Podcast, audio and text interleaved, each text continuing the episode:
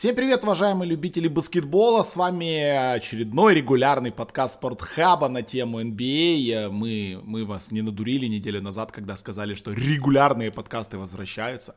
И они реально возвращаются. И что самое интересное в этом подкасте, мы будем разговаривать про реальный баскетбол, про тот баскетбол, где реальные люди реальным мячом бросают в реальное кольцо. И, и, и не просто так это все и происходит. И это происходит есть... не в Китае это происходит не в Китае, да, и им за это реально дают победы, там как бы считается это все. Ну, то есть, ну, НБА, в общем, вернулась, и э, сегодня вместе с Александром Прошутой мы будем рассказывать про возобновление сезона НБА. Итак, Саша, за 4 дня, которые прошли, правильно? Да. Ты посмотрел больше матчей, чем за прошлый сезон весь, за вот эти вот Нет, 6 месяцев? Не, ну, если, не, ну, если по плотности, то, конечно, раз в 10 больше, но по общему тоталу мы можем посчитать, в принципе, если у нас есть 2 минуты. Сейчас оно раз, два, э, три, 3 и 2, так, 3 и 2, 3 и 4, 4 и 4, 4, ну, будем считать 5,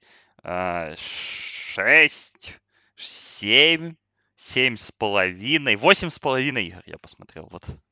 Да, очень даже неплохой результат. Я вот тоже. В принципе, это где-то, это где-то, где-то на 3 меньше, наверное, чем за весь сезон. 7-8. Ну, я посмотрел 9 игр полных. Если Даллас с Фениксом первую, э, вторую половину считать за целую игру, потому что первую половину я решил, что я пересматривать не буду, я пересмотрю только половину, тогда 9 с половиной. Ну, в общем, а, много игр и боялись мы за ощущения, да, в э, нашем превью подкасте, переживали по поводу того, как это будет выглядеть, как это будут комментировать э, американские коллеги, да, которые не привыкли. Но мы видим, что TNT и ESPN работают с места событий, а, да, они в таких э, плексигласовых э, будках сидят э, прозрачных, но все-таки они на месте событий, они все видят, то есть им довольно просто. Да, комментаторам NBA TV, комментаторам например, там NBC Sports Milwaukee, либо Бостон, либо Fox Los-Angeles, им тяжело, потому что они работают удаленно, но общее впечатление от игры от этого абсолютно не портится. И после первого дня были у меня ощущения, что что-то может пойти не так, потому что там такие очень шаткие два матча были. И Юта против Нью-Орлеана не самый веселый матч, да, та игра, которую ты не будешь рекомендовать смотреть э, человеку, который хочет э, познакомиться с НБА. Клиперс против Лейкерс и 45 фолов за первую половину на две команды. То есть... Э, Сколько ты раз еще день... повторишь эту статистику, а? Ты уже надоел. Э, а что нет? Ты ее, ну... ты ее писал в несколько чатов, потом ты ее раза четыре, наверное, повторил в трансляции матча Торонто Лейкерс. Что, опять? Ужасная была игра. Э, я эту игру... Что самое интересное, первую половину этого матча я не смотрел. Я ее слушал по радио, потому что я как раз со студии ехал за рулем домой и, а, собственно, включил себе на, ну, на Ликпасе радио и как бы комментаторы по радио, ну, им было прям дико скучно, потому что все, что они рассказывали по дороге, это о том, что, э, собственно, кто-то пробивает штрафные. Так вот, после первого дня было стрёмно, но потом пошел второй день. И там просто пошел фестиваль 128-118 Орландо, Портленд с Мемфисом улетает в овертайм, Кармела включается, там э, показывает, что он, и, что он еще что-то умеет. Э, Вашингтон, который смотрелся против Феникса неплохо. А потом Бостон с Милуоки, очень хорошая игра, да, с супер провалом Джейсона Тейтума, но все равно довольно боевой матч, великолепный Янис. Сакраменто с Сан-Антонио выдали боевую игру, ну и вот эта феерия по имени, я не знаю имени кого, Хардена и Парзингиса или, или Хьюстона и Далласа, 300, сколько там, 4 очка на 302 очка на две команды. В общем, второй день меня сразу так зарядил, и вот после этого м- уже появилось полноценное ощущение сезона, того, что сезон вернулся, и но опять же, опять же, да, вот, извини, ну, третий день, вот первый матч, да, понятно, что у Денвера не было всей задней линии, по большому-то счету, а, вот, но первая игра выглядела прям плохо вот Денвер, Майами. Ну, то есть отрезками она выглядела хорошо, конечно, особенно в концовке от, от исполнения Келли Алиннека всех э, доставила. Но плохо выглядел матч. Мне не понравился он очень сильно и ни по темпу, ни по динамике. Матч, первая половина матча Оклахома Юта еще хуже выглядела в исполнении Юты. И потом был матч Клиперс Новый Орлеан, который ты имел честь комментировать, да, когда вот просто, э, я думаю, ты бы очень был не против выключить его в перерыве и закончить эфир, но у тебя же не было такой возможности, к сожалению или к счастью. А потом вот опять, потом какой-то всплеск. То есть пока вот сложно понять, это э, волны идут от чего? От э, сыгранности команд, от конкретных команд, вот от ситуаций с конкретными командами, или просто такая вот какая-то динамика, что игра на игру не приходится, но мы из-за того, что это такой формат, да, из-за того, что вот как Симон сегодня, мне кажется, очень удачно сказал о том, что это такое себе мини-мартовское безумие, когда просто нет плохих матчей или их очень мало, и ты стараешься посмотреть, э, чем больше, чем лучше, оно очень все хорошо разнесено по времени, вот, вот я вот пока из-за этого не могу понять. То есть в обычное время мы наверное, меньше бы внимания уделяли каким-то играм, да, они бы шли там одновременно и так далее. Здесь все-таки цена одной игры, да, она не в групповом раунде, да, условно, как могло бы быть, вообще было бы шикарно. Но все равно как-то вот я не совсем могу уловить пока тенденцию. Но видно, что есть команды, которые играют хорошо, это точно. Есть команды, которые играют плохо. Есть команды, которые превосходят ожидания вот мои. Есть команды, которые наоборот, я раз, разочарован прямо очень сильно. А, но результатами, наверное, не игрой. Вот. Ну, сейчас, наверное, обсудим вот эти моменты. Да, ну давай, наверное, договоримся сразу, что про команды, от которых мы ничего не ожидали, ну, наверное, говорить мы не будем про Вашингтон, да, не про, про, про Бруклин. Бруклин говорить. Но ты хочешь поговорить про Криса Чиозу? Ну, ну, кстати... Нет, ну нужно сказать о том, что Бруклин вчера выиграл. Да, Бруклин вчера выиграл. Вашингтона. Я этого не ожидал. Это похоронило мой болт предикшн э, с выходом Вашингтона в плей-офф. И... Ну, не совсем похоронило. Вашингтон может еще, конечно. Не, ну шансы есть, но их э, намного-намного меньше. То есть сейчас Бруклину, точнее Вашингтону нужно выиграть три игры и надеяться, что Бруклин проиграет все, но это очень-очень сложно будет сделать. При том, что Вашингтон в первой игре против Феникса, ну, более-менее мне понравился. Да, там играть некому, но они хотя бы играть начали в баскетбол. То есть да, э, тот Вашингтон там с Биллом и так далее, а, тот Вашингтон в баскетбол не играл, это была команда, которая в принципе не понимала, что есть в игре защита, и, ну, это было черт пойми что, а эти что-то более-менее играли, но Бруклин их вчера, конечно, довольно дожал. уверенно, уверенно дожал, и... Нет, ну, уверенно я бы не сказал, подожди, там за 3 минуты до конца Бруклин вел 2 очка, по-моему, за 6 минут до конца Вашингтон вел, там же Томас Брайан, да, устроил величие просто с периметра. А, но Бруклин выиграл, да, Бруклин выиграл. Ну, честно говоря, я вот, смотря этот матч вчера так одним глазом, да, меня единственное, что меня реально порадовало, в то, что Вашингтон дал играть своей молодежи, все они бегают, все они там э, делают ошибки, да, какие-то там развиваются, бросают хреновые и не очень броски. Вот это вот все остальное, как бы, да, то есть люди, по- понятно, зачем приехали в бабл, да, по большому счету, дать, дать обкататься молодежи, ты смотришь на Скотта Брукса, который, ну, он моментами прям кайфует, видно, от этого, моментами такой, блин, что я здесь делаю? Я же 6 лет назад в финале конференции играл. Но это такая работа у него. Но Бруклин выиграл, и Бруклин теперь максимально близок к плей-офф, а мы максимально близки к тому, чтобы у нас были форы по 30 очков на фаворита в первом раунде. Все ждут этого с радостью. Да, и как ты правильно сказал, уже во вторник, 4 августа в 8.30 вечера по Киеву, по Москве вы сможете посмотреть превью. Бруклин Милвоки играют в регулярке, поэтому если у вас есть прям большое желание посмотреть на то, выпустит ли опять Тайлера Джонсона стартовым поинтгардом или все-таки заслужил свое место Крис Чиоза, включайте. Э, хватит про Бруклин. Удачи им, удачи Вашингтону. Э, посмотрим, зацепится ли еще как-то Вашингтон или не зацепится, но думаю, э, все смелее мы можем говорить о том, что Бруклин а, у нас займет восьмое место. Хотя тут могут быть вопросы. И эти вопросы могут возникнуть потому, что Орландо Мэджик потеряли довольно серьезного игрока. Орландо стартовала хорошо. Орландо стартовала, опять-таки, с победы над Бруклином 128-118.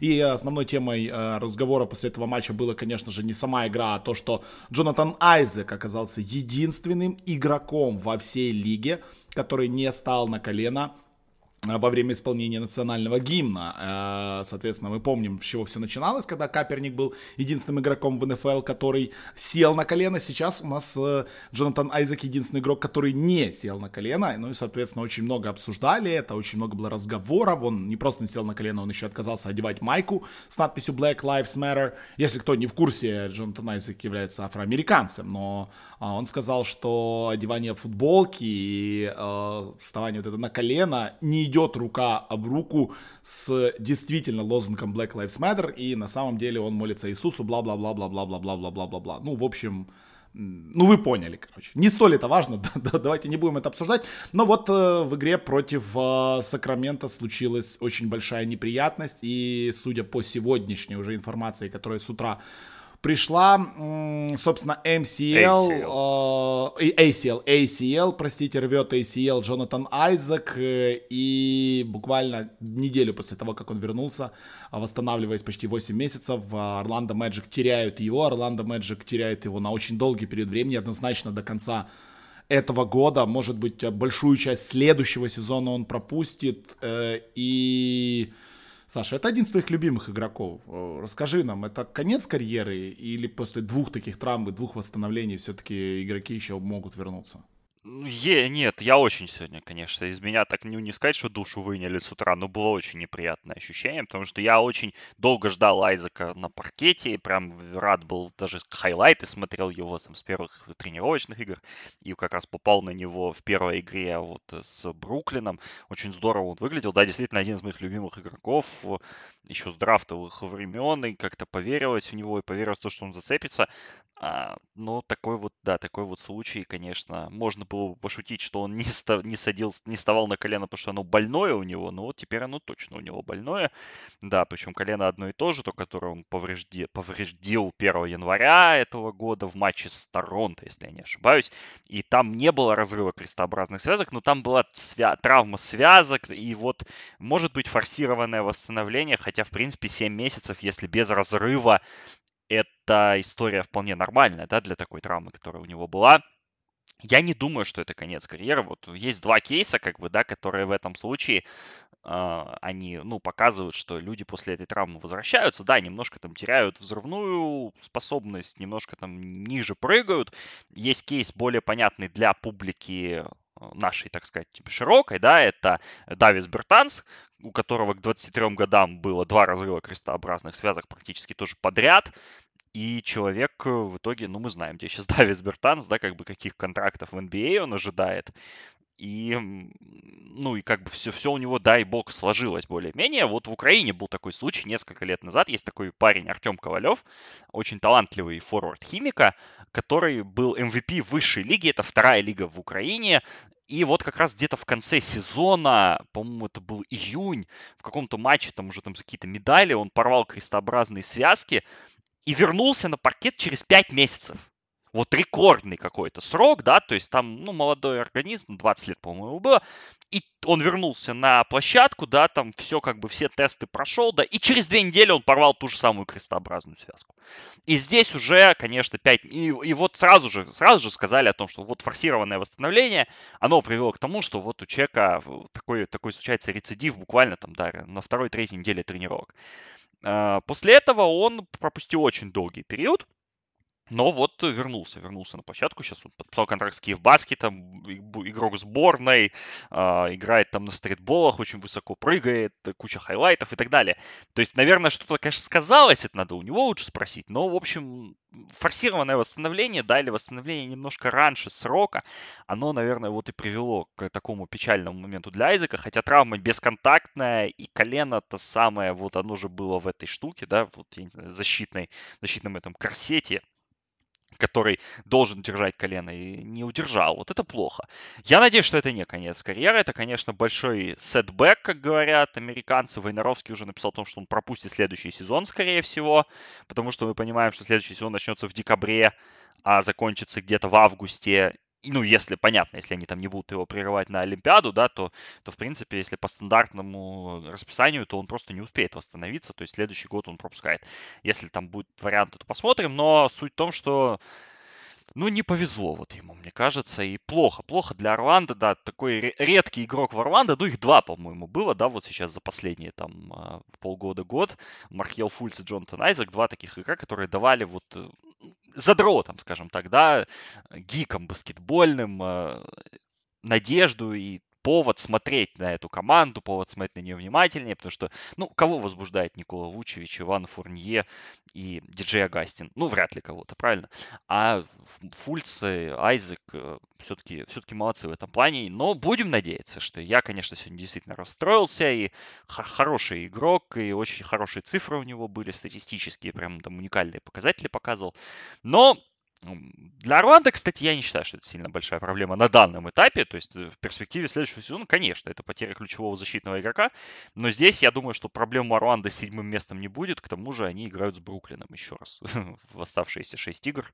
Плюс я думаю, что Орландо сейчас в том состоянии, когда, да, без Айзека плохо, но вполне сносно выглядели и Рос, и Вучевич, и Агастин, и Фурнье, и у них игры, в принципе, с Индианой, с Филадельфией, с Новым Орлеаном, да и за Торонто с Бостоном. Где-то там они могут подцепляться, поэтому я думаю, что какой-то матч они еще зацепят. Финишируют седьмыми, а там в первом раунде, ну да, тяжело будет, но в прошлом году Торонто же проиграл им первый матч серии. на своем Причем поле. дома проиграла. Да. да ну, что, это же классика, классика. Сколько? Четвертый год подряд, да, по-моему? Ну да, да, да. Чего же не а, продолжить традицию? Причем этот матч, скорее всего, будет открывать плей-офф, как мы все привыкли, но что-то такое. Вашингтона не будет, поэтому, ну, наверное, Орландо против Торонто, если будет играть, и будет первым матчем плей-офф. Ну, удачи стоит пожелать Орландо. Действительно, в этот сезон, несмотря на то, что вот этот второй юнит, про который ты сказал, действительно искрометный юнит, да, там с Кемом Берчем, с а, Майклом Картером Уильямсом, а, он, он классно играл, это было приятно смотреть. Сейчас будет потяжелее, придется придумать что-то с ротацией, придется придумать что-то со следующим годом, и если размышлял там менеджмент э, Орландо по поводу там опции с Гордоном, то, наверное, сейчас рассматривать нет смысла. Надо будет играть с Гордоном, надо в следующем году уже на тысячу процентов заигрывать э, Чума Океки и вот как-то пытаться ждать Айзека и надеяться, что все-таки э, карьера этого молодого человека еще не закончится. Здоровье Айзеку самое главное. Давай еще немножечко все-таки поговорим про здоровье, потому что после первого дня и после третьего дня Бабла очень много разговаривали про здоровье еще одного очень важного, очень большого большого и невероятно интересного молодого человека. А, Зайон Уильямсон и его э, команда Orleans Я Pelicans. уже испугался, вокруг... что мы про Джимми Батлера будем говорить. Не-не-не, про Джимми Батлера только про футболку разве что можно поболтать. Ну, это же про здоровье. Ну да, тоже про здоровье. Психологическое. Так вот, Нью-Орлеан, понятное дело, в многих превью, которые были у нас вот за все эти четыре с половиной месяца без баскетбола, многими считался как команда, да, которая может навязать борьбу Мемфису, которая зацепится, которая выйдет в потенциальный плей-ин. И даже вот во время трансляции, из этого, кстати, дико сгорел Кевин Коннор в подкасте, не знаю, слушал ли ты, что во время трансляции постоянно а, бегущая строка, что приходите в понедельник 3 августа за час до матча, у нас будут дебаты на телеканале TNT, э, э, Rookie of the Year, Джа Морант или Зайон Уильямсон. Типа, какие к черту дебаты? Вы что собрались там обсуждать вообще? Типа, достоин ли Зайн топ-3 или недостоин? Но суть в том, что было много разговоров, да, и первый матч вы все прекрасно помните. Нью-Орлеан проигрывает в клатче, Зайн сидит на скамейке на лимите в 15 минут, причем, по мнению многих, этот лимит был использован, ну, очень плохо, да, можно было там, если уж есть 15 минут, сделать так, чтобы он там в, четверть, в четвертой четверти сыграл 2 минуты в начале, 2 минуты в конце, а не 4 минуты в начале. Ну, в общем, проиграл Нью-Орлеан ту игру, во второй игре у него лимит был поменьше, он все равно, точнее побольше, но все равно он был на лимите, но там просто э, Клиперс своими трехочковыми ноги вытерли об Нью Орлеан Пеликанс. Напомню, побили рекорд франчайза Клиперс в том матче, и не хватило им всего двух-трех для рекорда NBA по количеству забитых трехочковых. Э, и это только потому, что вышли у них там вообще непонятные люди под конец. Э, и, собственно, они трошки просто не бросали. Так вот, Зайон и Пеликанс, вот этот рестарт Нью-Орлеана, казалось бы, вот такой вот уверенный и многообещающий, а в итоге мы видим, что Лонзо Болл, ну, будем честны, плох. Брэндон Ингрэм сверкнул в начале игры против Юты, в матче против Клиперс это было удручающее зрелище. Вся вот эта многообещающая молодежь, в принципе, ничего не показывает, и, ну, Нью-Орлеан это привычно перехайпленная команда, или ты все-таки веришь, что эта команда может зацепиться и пободаться уже не с Мемфисом, потому что ну, они на полторы игры отстают как бы от Пор Портленда. Что ты думаешь по поводу Нью-Орлеана и по поводу здоровья Уильямсона? Что важнее, выходить в плей-офф сейчас или экономить Зайна на будущее?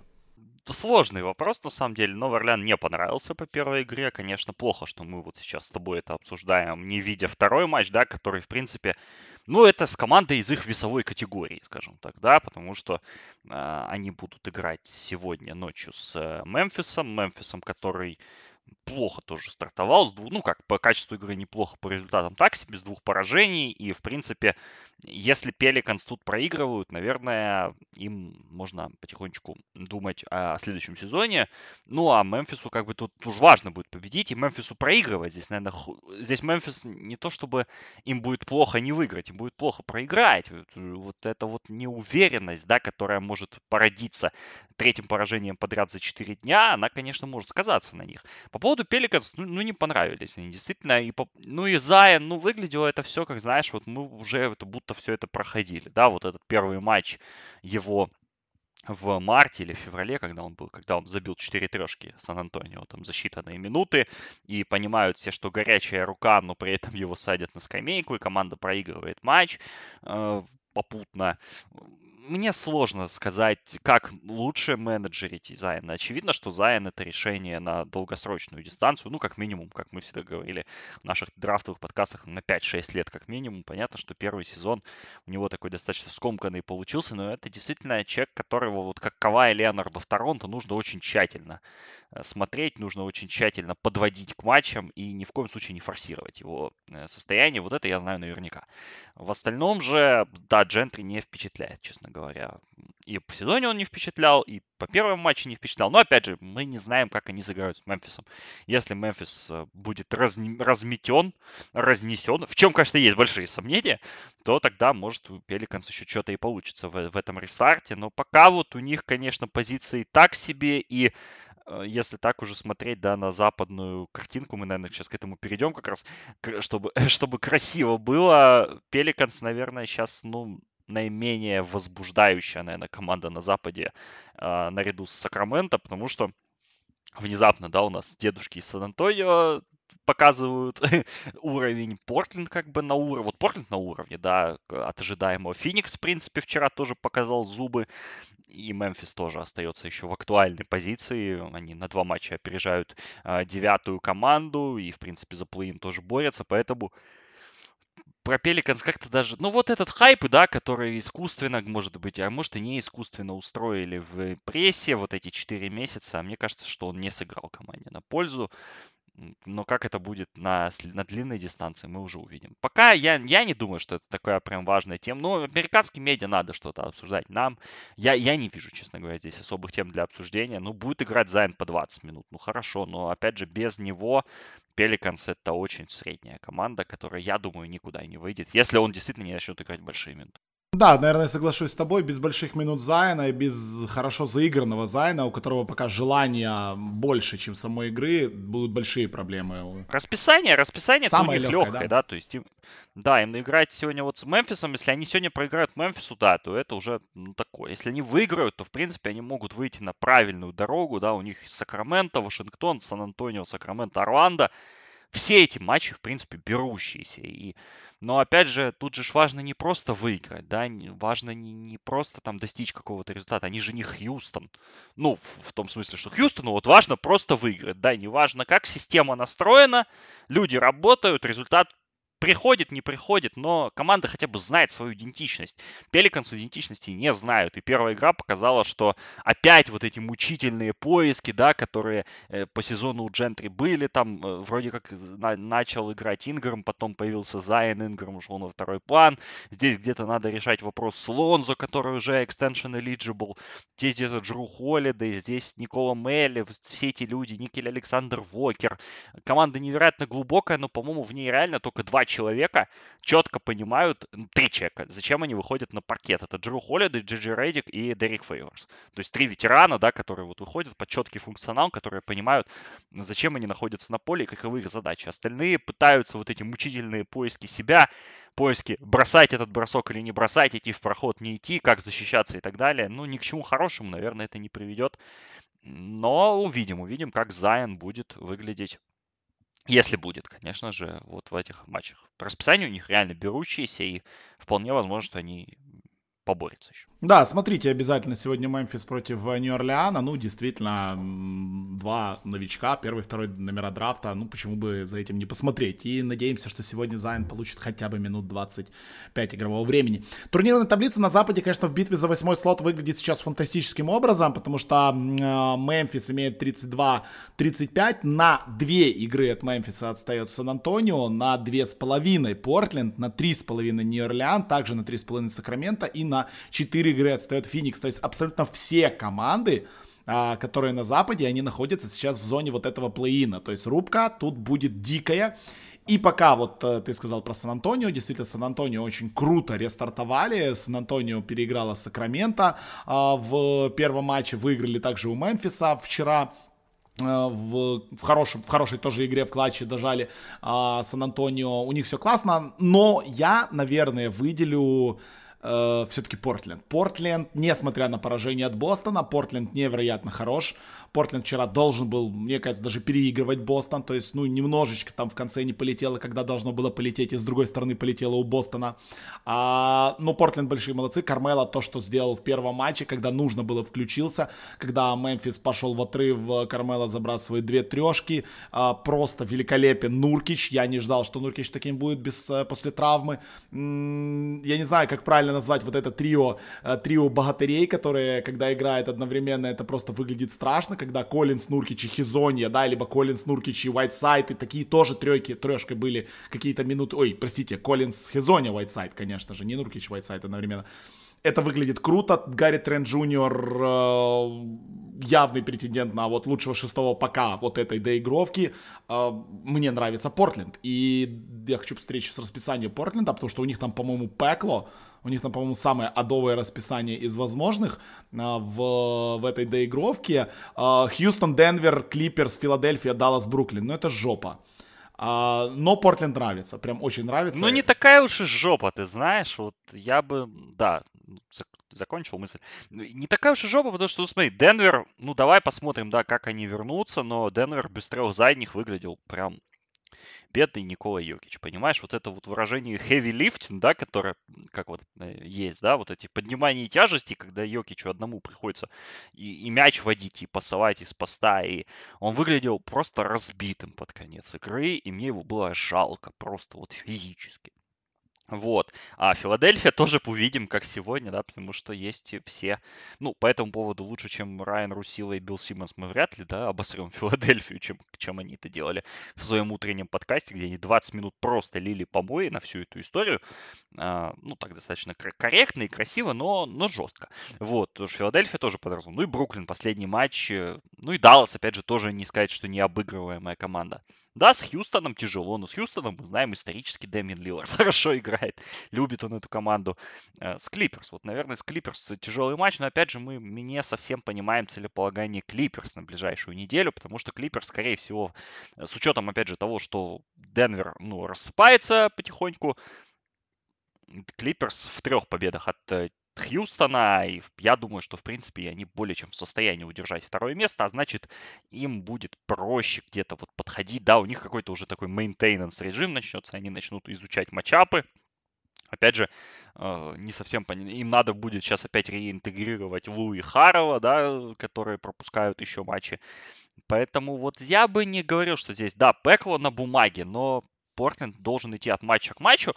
Портленд действительно понравился вчера, действительно очень крутой камбэк, действительно могли выиграть. Мне кажется, Нуркич вот там вот минуты за полторы до конца не забил очень простой мяч из-под кольца в хорошей ситуации, и это как раз могло бы сыграть на концовку. Ну и сумасшедшее попадание Джелина Брауна нужно отметить, потому что такие броски как бы не, не совсем, да, всегда залетают у, у людей такого калибра, а здесь они пошли.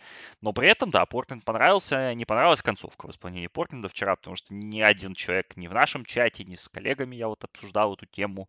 Ну, никто не понял, что хотел Лиллард да, сделать вот в этой атаке там за 5 секунд до конца или за 6, когда у них уже не было тайм-аутов, когда, в принципе, Маркус Смарт оступился, и была возможность бросить трехочковый. И самое главное, что на Лиларда побежали три человека сразу.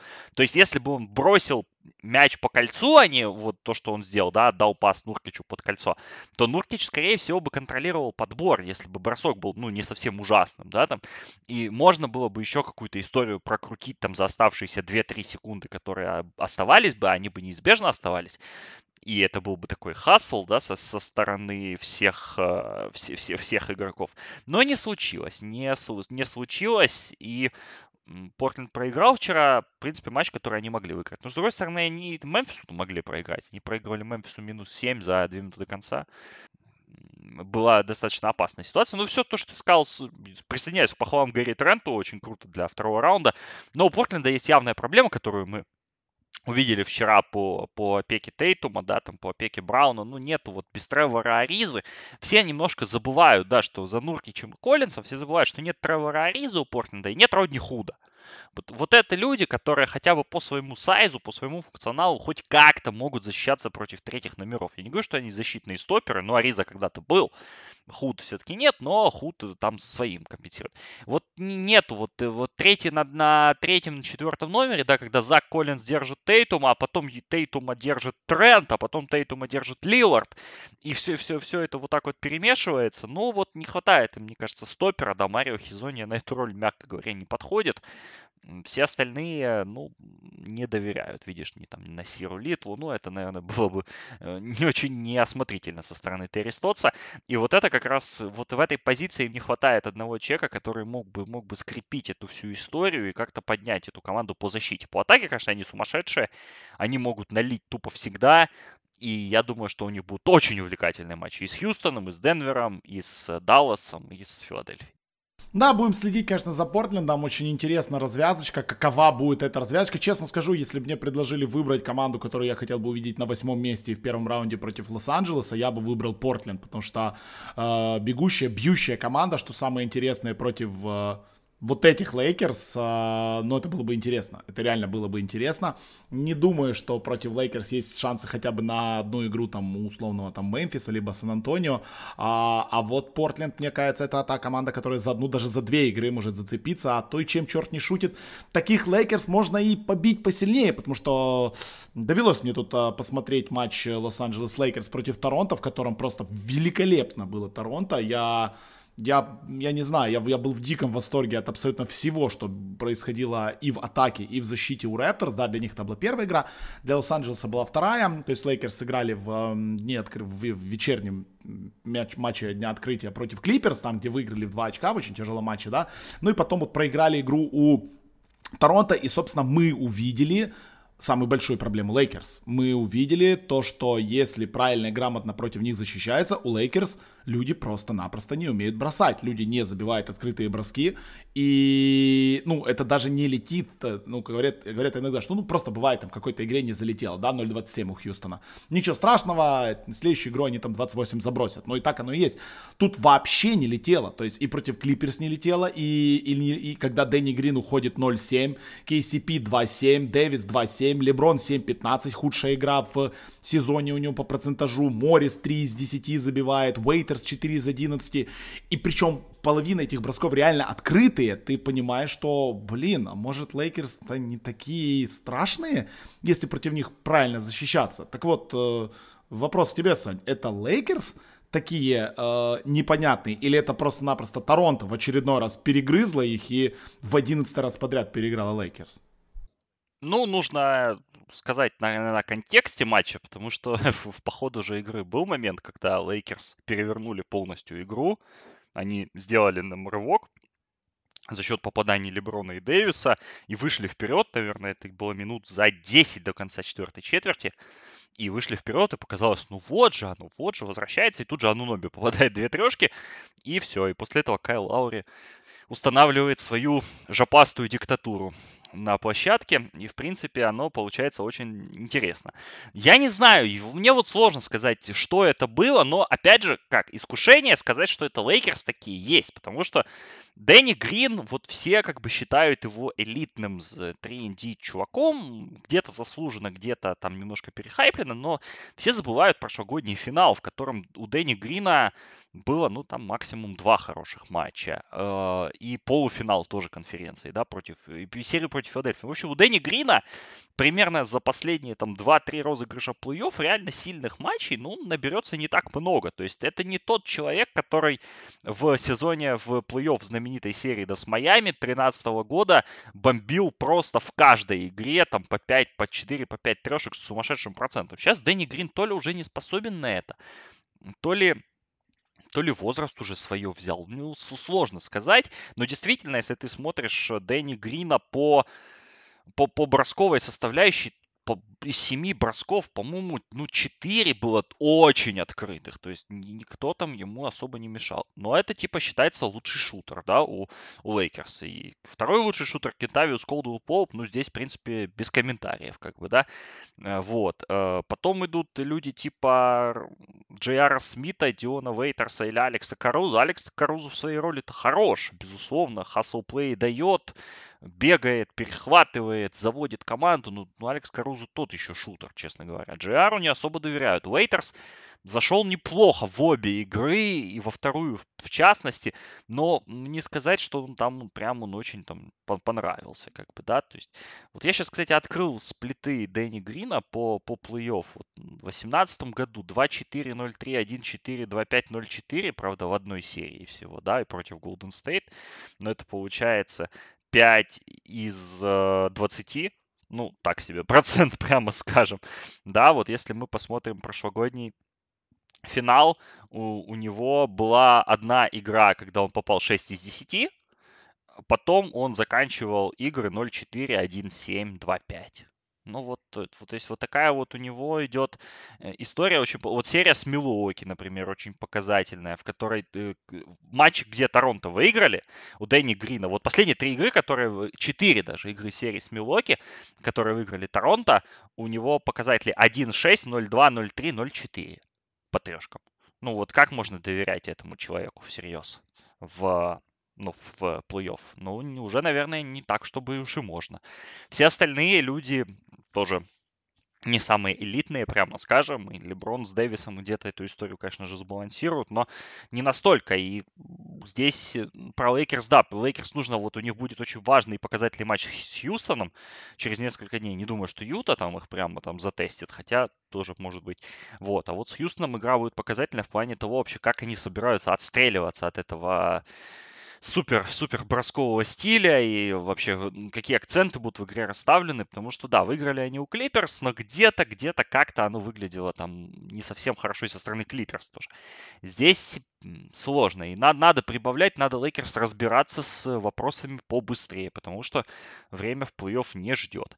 А относительно Торонто, ну тут похвалы, да, могут быть только похвалы, потому что очень классная команда. Я вот писал тебе уже об этом, что я поймал себе на мысли, что вот редкая команда в НБА, в которой у меня не вызывает отвращения ни один игрок на площадку выходящий. То есть, понятное дело, что на личном уровне, да, но когда ты видишь этих людей, они все надежные, они все с, знают свой маневр, они все знают свой скаутинг-репорт, они никогда не сделают лишних, лишних там движений, да, там, если это не Кайл Лаури, разве что. Но все остальные на своих местах, и, и это работает, как мы видим, и Торонто действительно очень уверенно заходит в плей-офф со второго места, скорее всего, на Востоке. И я думаю, что это будет очень сложный соперник. И для э, седьм, ну, для седьмой команды понятно, ну вот во, во втором раунде, да, в, в гипотетическом э, с, с с Филадельфией или с Бостоном или с Майами, вот с кем-то из этих команд. Ну и в потенциальном финале конференции тоже. Ну, Торонто только нужно поаплодировать. Действительно классная команда, действительно уверенные в себе ребята. После чемпионского титула, как правильно вот Артем Панченко отмечал в вашей трансляции, что люди получили уверенность. И это, это очень дорого стоит. Но, опять же, то, что мы говорили про Пеликанс, вот сегодня матч Майами-Торонто в 20.30, самая ранняя игра, он, действительно очень показательный будет э, и в контексте потенциального матчапа в плей-офф, и в контексте вообще того, как эти команды, как эти команды выглядят на данном этапе. Но матч, наверное, будет и не самый смотрибельный. Вот для тех, кто смотрел матч вчера Хьюстон-Милоки, да, здесь такого не будет. Ну, либо, либо Хьюстон-Даллас, да, это будет явно низовая игра, немного по-другому эта игра будет выглядеть. Но это в, том, в этом-то и есть красота баскетбола, да, что бывает Хьюстон, а бывает а, Торонто вместе с Майами, как бы, и бросаются э, довольно неплохо. Но... Тотал на этот матч даже не выставлен. Даже еще не выставлен. Ну, я прекрасно понимаю букмекеров, которые сами не думают. Так вот, коротко возвращаясь к Лейкерс, э, вот поддержу мысль, которую очень, очень четко высказал Крис Вернон в своем подкасте о том, что сказал, ты знаешь, вот после того, как Лейкерс выиграли у Клиперс, э, у меня уверенность в том, что Клиперс у них выиграет в финале конференции выросла наоборот. И если бы меня сейчас заставили выбрать э, того, кто выиграет западную конференцию, я бы не думая сказал, что это будет Лос-Анджелес Клиперс. Потому что я не совсем вижу, как будут играть Лейкерс, э, когда это будет длинная серия, да, в одной игре перефалить, когда у тебя Леброн вместе с Дэвисом там бросают 25 штрафных, окей, это куда ни шло. Но перебросать, переиграть вот, эти, вот этих Клиперс, вот эту защиту, мне кажется, Лейкерс в нынешнем их состоянии не смогут. Посмотрим, как оно будет, то, собственно, еще очень много матчей, 6 матчей seeding вот этих игр, потом там первый раунд, как ни крути, я не думаю, что будет что-то сложное у Лейкерс. Но вот дальше вполне большая вероятность имеется то, что Лейкерс во втором раунде может встретиться с тем самым Хьюстоном, поэтому очередной раз обращаем а, ваше внимание на матч Лейкерс-Хьюстон, который, по-моему, послезавтра или, или когда, нет, чуть попозже, это будет, по-моему, 5 числа они играют или 6 а, обязательно смотрите, потому что это тоже очень-очень даже важная будет игра. Про Хьюстон, а, хочешь сказать пару слов про Хьюстон? Да, очень. Давай, ты, ты, ты, ты смотрел же матч сегодня. Я вот тоже за, за полчаса до записи подкаста досмотрел игру Хьюстон-Милуоки, в которой Хьюстон бросил 61 трехочковый. Я не знаю, рекорд это не рекорд, они их бьют каждых два дня, поэтому не особо я обращал на это внимание. По-моему, у них и 70 бывали. Я... Нет, и мне тоже кажется, что бывало. Ну, как тебе Хьюстон, как такая игра, и как ты думаешь, вот э, кто-то против этого что-то будет делать? Или, ну, полетит так полетит? Ну, не полетит, тогда не полетит. То есть, ну, как, как это должно работать вообще? У меня очень двоякие впечатления вообще, очень, ну, как и все, в принципе, да, связанное с фамилиями Вестбрук и Харден э, в этом мире. То есть а, одна, как бы, рациональная составляющая во мне говорит о том, что как бы, да, вот люди сегодня выиграли матч, в котором, в принципе, по статистическим показателям они его не должны были выигрывать, потому что э, Милоки выиграли щит 65-36. 65-36. Хьюстон э, забил всего 40% с поля. Но при этом, если мы возьмем, что из 91 броска 61 были трехочковые, то, что они попали 34,4%, это 34,4% звучат не так хорошо, как 21 трехочковый, да, которые они попали. И, конечно же, потери. Да? В Милуоке 22 потери, у Хьюстона 9, и этот момент стал, безусловно, ключевым. То есть, статистически, по большому счету, Хьюстон этот матч не должен был выигрывать. Да и визуально он его не должен был выигрывать, потому что Милоки ввели за несколько минут до конца плюс 8 и умудрились сделать три потери. Потом Крис Миддлтон абсолютно ужасный трехочковый бросил в переднюю дужку.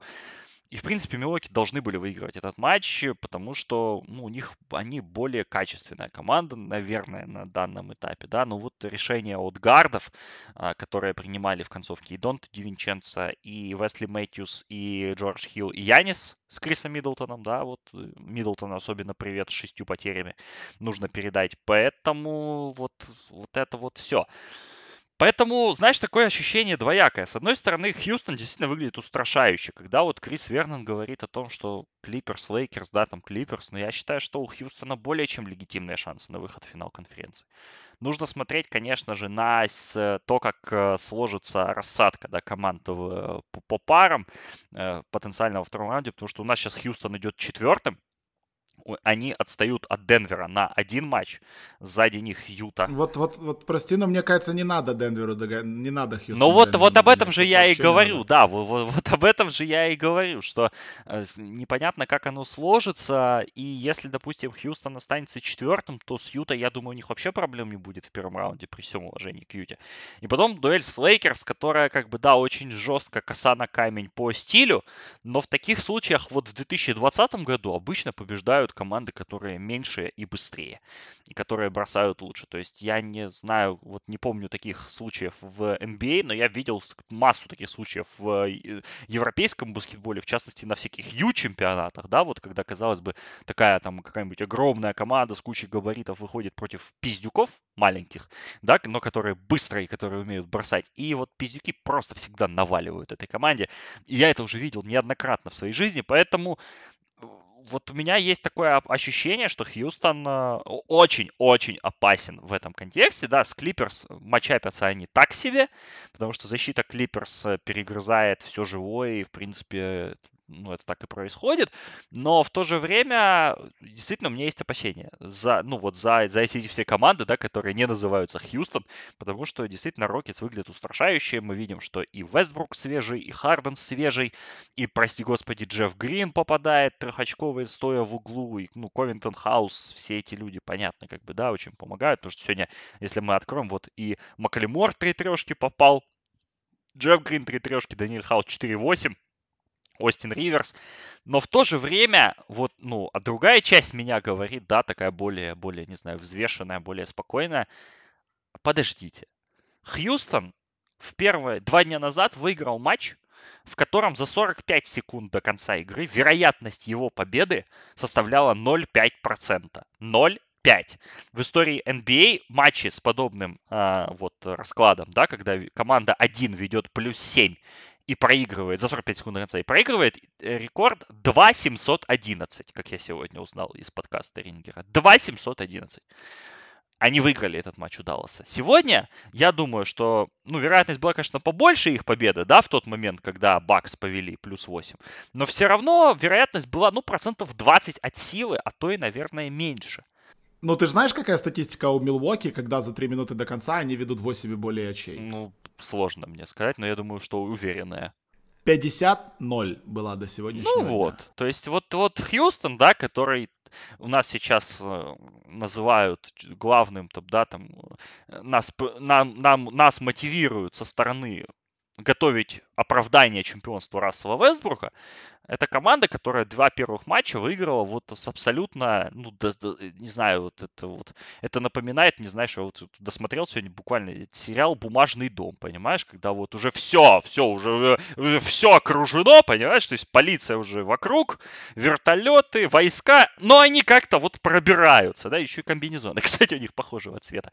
Вот, это вот, вот такая вот аналогия возникает, потому, потому что ну, невозможно выигрывать так матчи. Я в своей жизни видел там буквально считанные разы, когда вот это, работает эта тема с промахами со штрафных, с линий, с вот этим всем. Вот эти все развороты, когда потери просто одна хуже другой при попытке загрузить Брука Лопеса в пост или просто куда-то швырнуть мяч, как это сделали. Нет, конечно, мы не сказали, да, вот вчерашняя передача Юсуфа Нуркича в конце игры, Э, когда они там за 2 секунды да, до конца, но это просто Митчел Трубиски должен брать у него уроки. То есть это, это был лучший момент вообще игрового дня в NBA. Как промазать мимо партнера на 10 метров. То есть это, Куда это он бросал, до сих пор не понимаю. Да. Куда-то бросал. Вот, но, то есть вот так, так же, ну, в той же весовой категории сегодня выступали гарды Бакс.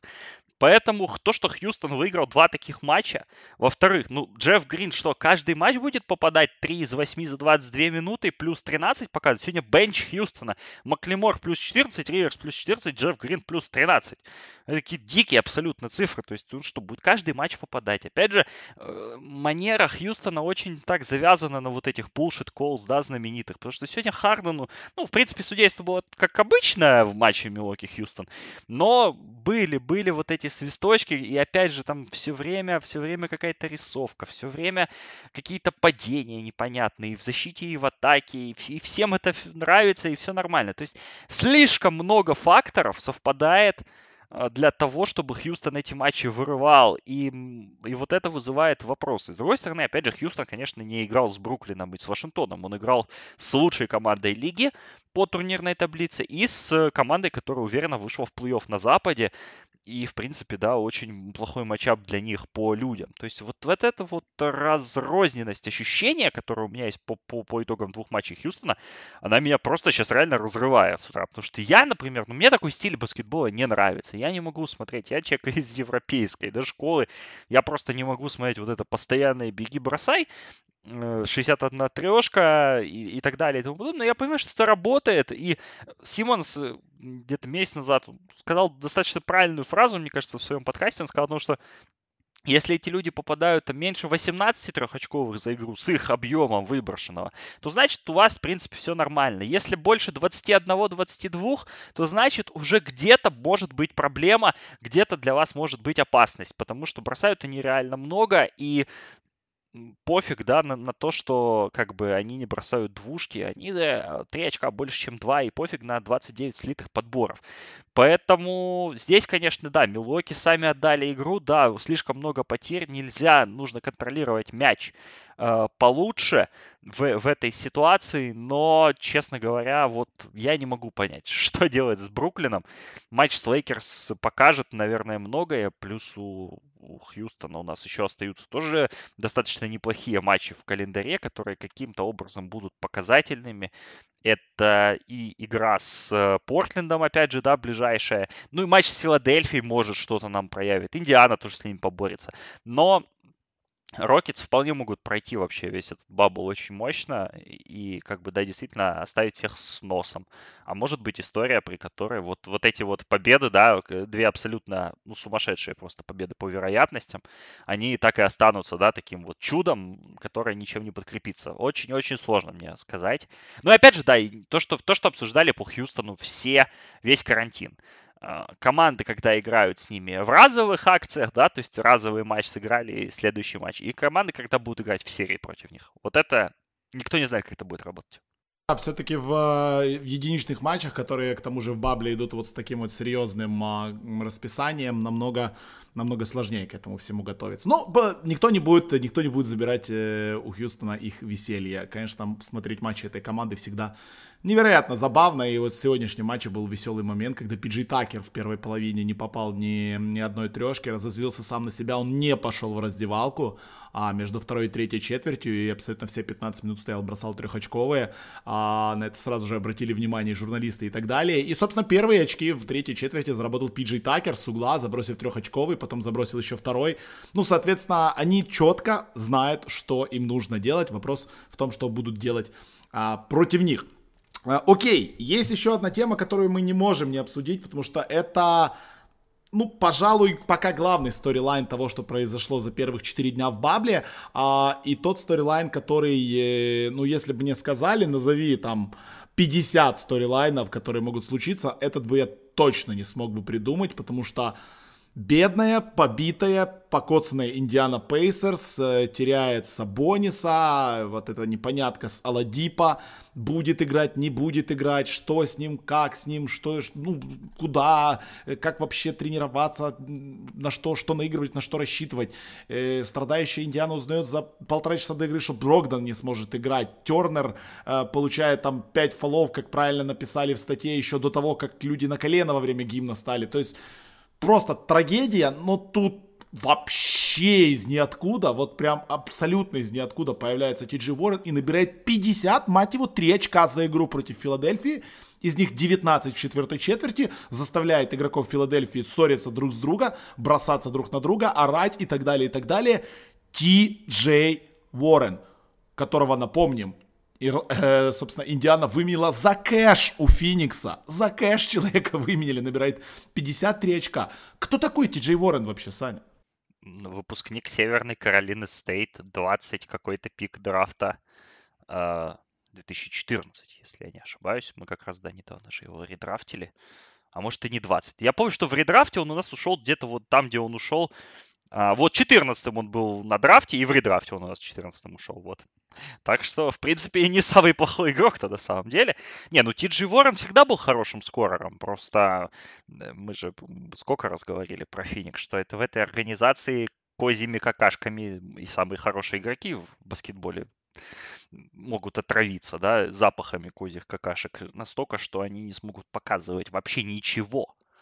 И здесь в Индиане, ну, а Индиана как бы, да, вот показала за последние годы, потому что вы видели, какую трансформацию сделал Боян Богданович в Индиане с Винга, который просто вот шутер, да, который, в принципе, ничего не может э, другого, кроме как бросать, в человека, который и защищается, и на четверочке может сыграть, и действительно очень хороший прогресс в реального, очень крутого игрока. И Ворон, в принципе, по той же траектории пошел, потому что мы увидели, что бывает. Ну, опять же, вот эта история, которую мы с Долдонем из каждого драфтового подкаста просто вот это у нас идет до красной линии тема про ситуацию, в которую попадает человек на драфте, и про организацию, про организационные ценности, которые мы несем. Ты думаешь, вот Данкан Робинсон, Кендрик Нан, Фред Ван Влит, все эти люди могли бы играть в НБА, если бы они попали не в Торонто или Майами, а в Феникс, Сакраменто или, я не знаю, Детройт?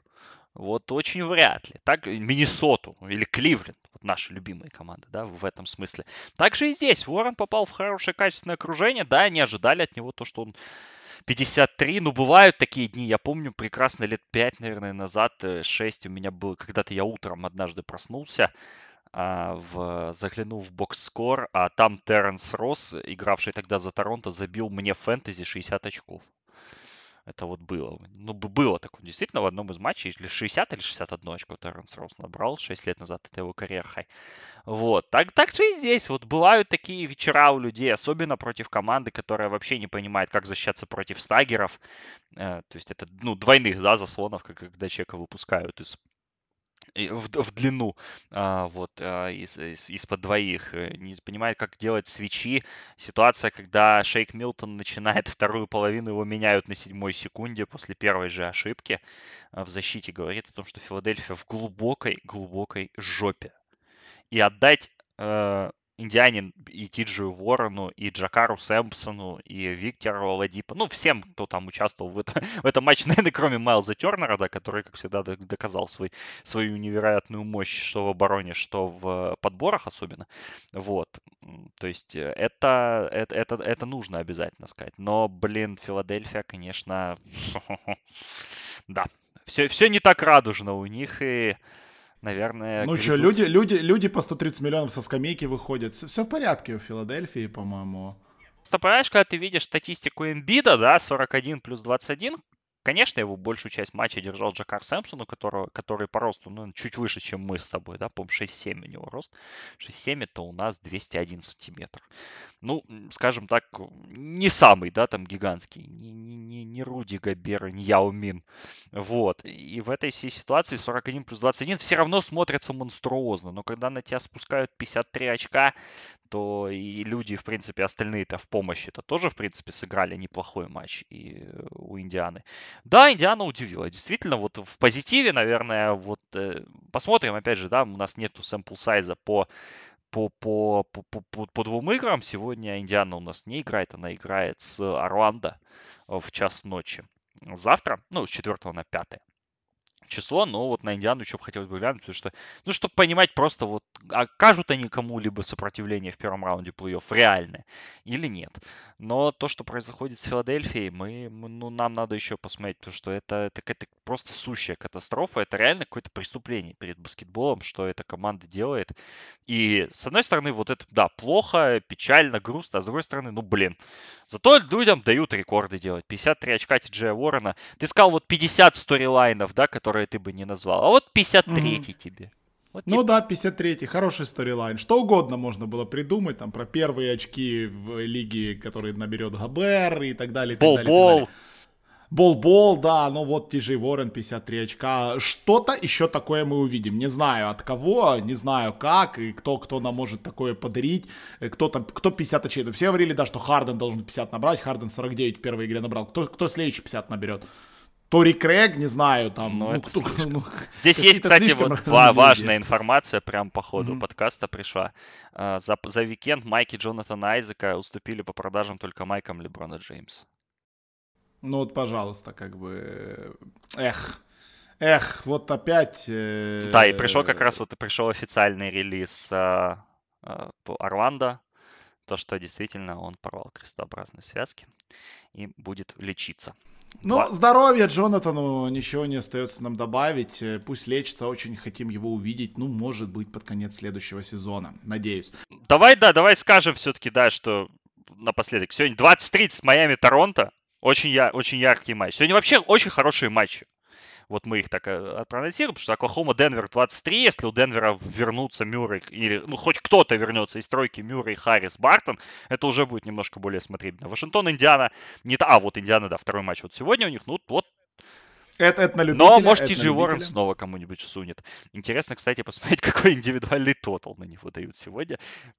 Ну, Вашингтон на бэк-то-бэке, поэтому... По- думаю, поэтому, может быть, да, может, может быть интересно. Нет, пока, пока нет индивидуальных тоталов. У нас на этот матч ночные матчи Пеликанс Мемфис, игра, которую мы очень, да, так много о ней сказали. Филадельфия, Сан-Антонио. Ну вот опять мы, да, обошли. Шикарный матч, слушай. Одна команда на ходу, вторая не на ходу. Вот очень интересно будет посмотреть. Ну, обошли мы Сан-Антонио, как всегда. Ну, у нас в чате патронов там хорошо ребята разбирают. Э, кто хочет, врывайтесь в чат. Там прекрасная аналитика по Сан-Антонио. Там у нас много фанатов.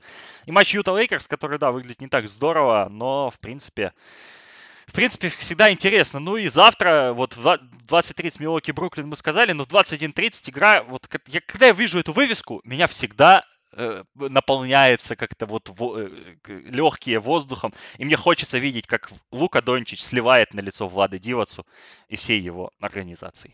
Дала Сакраменто! И Лука Дончич 45 очей завтра наберет, скорее всего, поэтому включайте.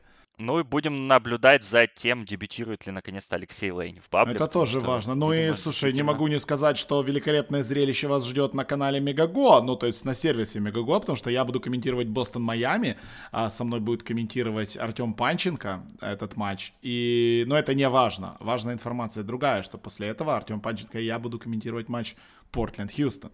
И если вы любите послушать э, про Хьюстон, ну, лучшей возможности у вас не будет. В 4 утра э, этот матч э, в вторника на среду.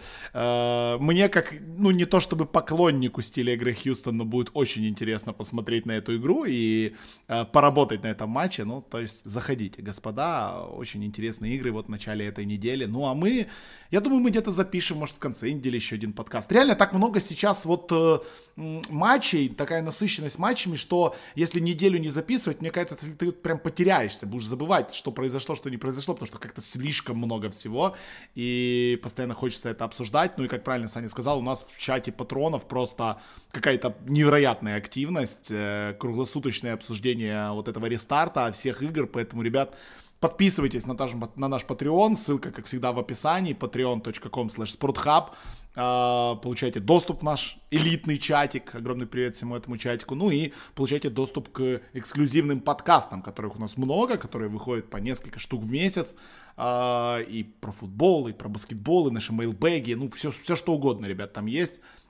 Ну, вы в курсе, что делать. Э, смотрите НБА и слушайте наши подкасты, и все будет хорошо, а мы Услышимся где-то в конце недели, может быть когда-то. Я не знаю, когда она будет не лень, наверное, да? Ну, когда будет возможность, и будет еще о чем поговорить. Но я думаю, что о чем поговорить будет. Действительно, похоже очень на мартовское безумие вот это вот все.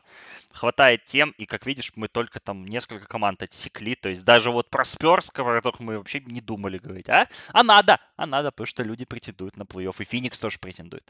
Да общем, про Бостон мы не поговорили, про Майами про Даллас, не поговорили. Да. Про Даллас. Ну, в следующем, в следующем подкасте поговорим. Обязательно, обещаем вам, а, говорить про те команды, которые будут сверкать. Он Феникс сегодня выиграл, выиграет еще 2-3 Феникс, ну что 2 уже выиграл. И про Феникс обязательно по, а, поразговариваем. Все, всем огромное спасибо за внимание. Вы знаете, что делать. Лайк, шер, или шер. Это были Александр Прошут и Виталий Волочай. Это был очередной подкаст а, УНБА. Подписывайтесь на Спортхаб и всем пока-пока. Пока.